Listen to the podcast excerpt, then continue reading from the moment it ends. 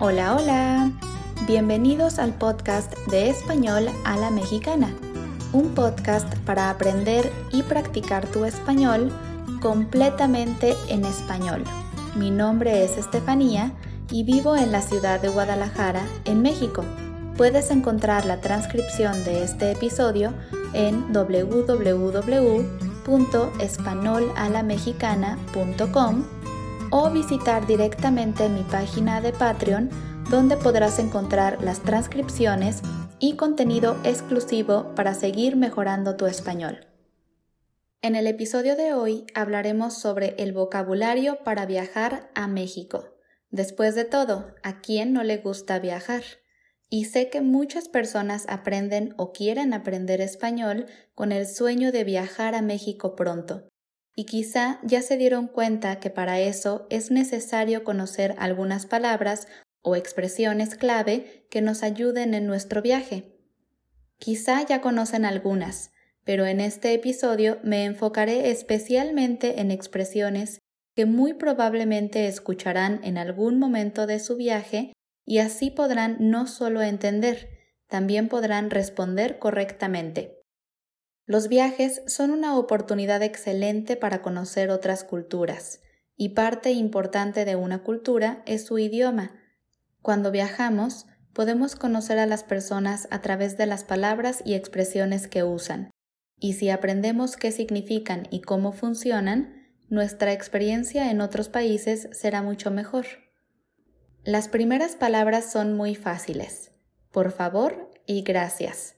Seguramente conocen estas palabras, pero es importante saber que en México ser amable o educado, como a veces se dice, es algo importante, sobre todo si no conoces a las personas e intentas comprar algo o quizá necesitas información. Usar estas palabras puede abrirte muchas puertas. Los mexicanos somos personas muy amigables, pero ser amable siempre es una buena idea. Si no quieres comprar algo, solo necesitas decir no gracias. O si necesitas saber algo y agregas un por favor, los mexicanos seremos mucho más amables contigo. Las siguientes expresiones son buenos días, buenas tardes y buenas noches. Esto puede parecer extraño para algunas personas. Por ejemplo, si vives en Estados Unidos, lo más probable es que nunca digas una versión de buenas tardes, o que cuando dices buenas noches es porque ya te vas a dormir. Pero en México también funcionan como un saludo o una despedida. Es como decir hola o adiós de una forma más amable. Es muy común para nosotros decirlo en todo tipo de situaciones. Cuando llegas a un lugar, cuando te subes a un Uber o un taxi, cuando te despides de alguien. Decimos buenos días desde muy temprano hasta mediodía, las 12 de la tarde, y buenas tardes desde mediodía hasta las 7 u 8 de la noche, cuando decimos buenas noches. Para nosotros es algo normal así que te recomiendo ir practicando con tu familia y amigos aunque ellos crean que estás loco. Otra palabra que puede ser muy útil es mande. Lo decimos en tono de pregunta cuando no entendimos muy bien lo que la otra persona dijo o quizás si necesitas un poco más de tiempo para pensar tu respuesta o quieres que te repitan algo. Es una forma cortés de preguntar ¿qué? ¿What? Por ejemplo, cuando somos niños, muchos padres te enseñan a decir mande en lugar de qué, porque es más respetuoso. La siguiente palabra es comper, que es una versión compacta de con permiso, que en inglés podría traducirse como excuse me. Puedes usar la versión corta o larga, no importa, pero puede ser muy útil cuando visites nuestros mercados o vayas a algún concierto con muchas personas y necesites ir al baño con urgencia. Quizá estás corriendo en el metro porque vas a llegar tarde a una cita y necesitas que las personas te permitan pasar. Este es un buen momento para usar esta expresión y no hacer enojar a nadie.